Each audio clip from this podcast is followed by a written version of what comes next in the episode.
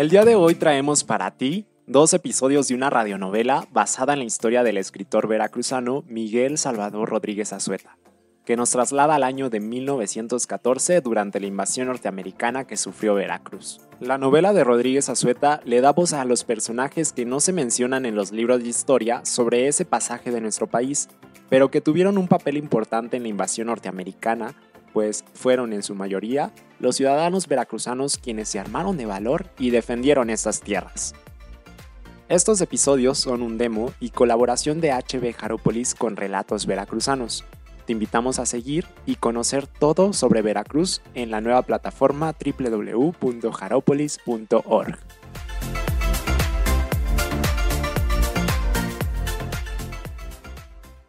Veracruz, ciudad y puerto, Corrí el año de 1914.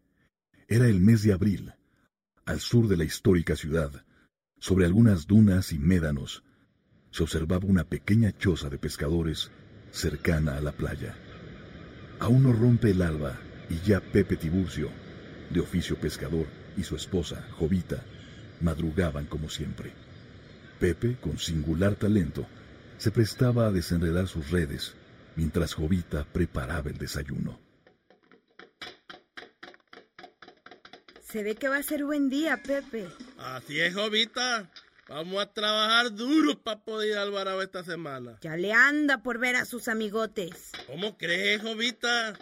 Quiero ver a mi madre que ya sabe que tiene un buen que no la diviso. Ajá, sí, cómo no. Si siempre que llegamos al pueblo se me desaparece por semanas y ahí me deja en casa de su señora madre. ¡Qué quejumbra, mujer! Yo nomás digo, Pepe, porque a lo mejor ya me quiere usted abandonar como no le he podido dar chiquillo. Pero mujer, eso no es cosa nuestra. Ya ve lo que dice el señor cura, que es cosa de cuando Dios lo disponga. Si me quiere, Pepe. Ya sabe que con toda el alma.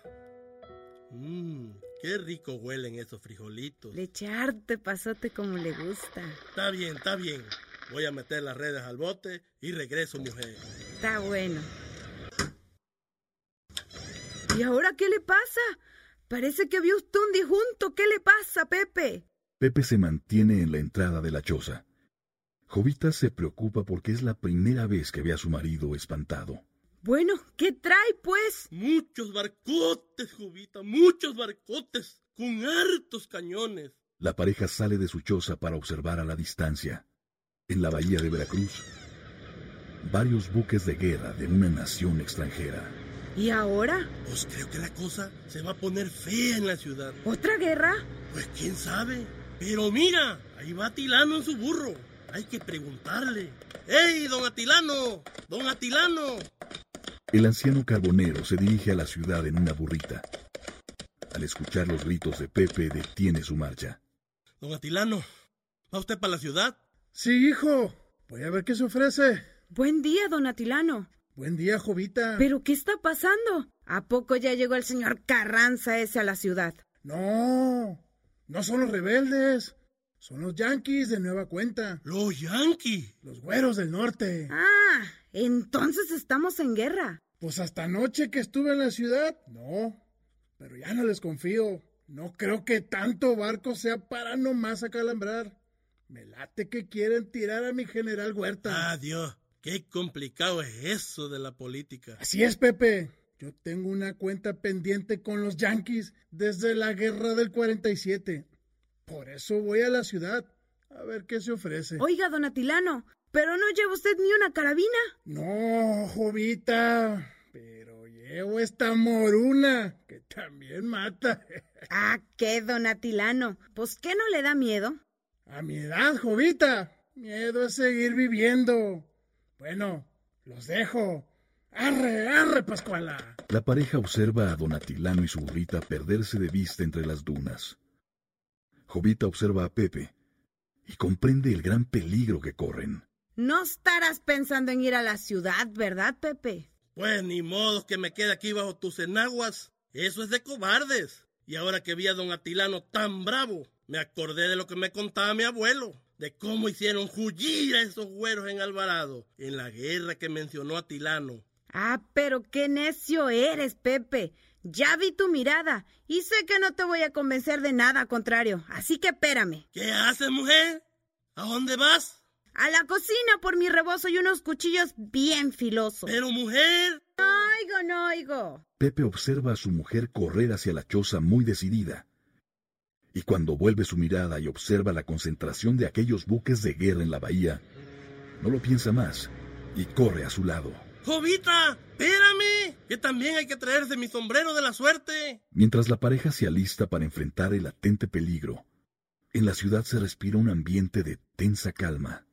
El nerviosismo que ha provocado en los habitantes la concentración de buques de guerra norteamericanos en la bahía se incrementa con los rumores de la retirada del ejército federal rumbo al pueblo Tejería, ubicado a unas cuantas leguas. La Nueva Jauja es una tienda de ropa y bisutería, ubicada en el centro de la ciudad. Desde ahí, el dueño, el ciudadano español Sinforiano Gutiérrez, no pierde noticia de los acontecimientos. Don Sinforiano es hombre maduro, de más de 50 años. Es veterano de la Guerra Hispanoamericana de 1898. Junto a él, su dependiente, el joven de 14 años, Belarmino Alegre. Ambos observan a los clientes pasar sin detenerse. Patrón, ¿usted cree que los yanquis esos nos ataquen? Yo de esos salvajes creo todo. Joder, ¿no habéis escuchado lo que nos hicieron en Cuba? Sí, patrón. Bueno, hostia, pues aquí será lo mismo. Red 10. lo del incidente de Tampico, eso solo fue una excusa estúpida. Todo para meterse hasta la cocina. ¿Entendéis, rapaz? Hasta la cocina. Oiga, patrón, apunte por otro lado que ya me escupió mi camisa. Entonces turna para otro lado, rapaz. Ea, mire, patrón, ¿no es ese el Comodoro Azueta, su amigo? Sí. Pero qué raro que ande de paisano. Vamos a preguntarle. ¡Ea! ¡Don Manuel! ¡Ea! En la esquina de la tienda de don Sinforiano, justo para atravesar la calle, se observa al comodoro Manuel Azueta, distinguido miembro de las fuerzas navales y a quien le une un fuerte lazo de amistad con Sinforiano. El comodoro, al escuchar el saludo de su amigo, entra a la tienda. Manuel, ¿qué carambas pasa? Todo mundo tiene cara de pocos amigos. Hasta parece que van a sepelio. Sinforiano, ¿usted con la tienda abierta? ¿Qué no ha escuchado los rumores? Lo de los buques de guerra de los yanquis. Pues eso sí. Pero ya me estaba acostumbrando. Pero me sentía tranquilo por la llegada de nuestro acorazado, el Carlos V. Pero, ¿será que vayan a atacar? Tengo entendido que el general Maz tenía preparado la artillería para la defensa de la plaza. Hasta nosotros hemos participado en la instrucción militar.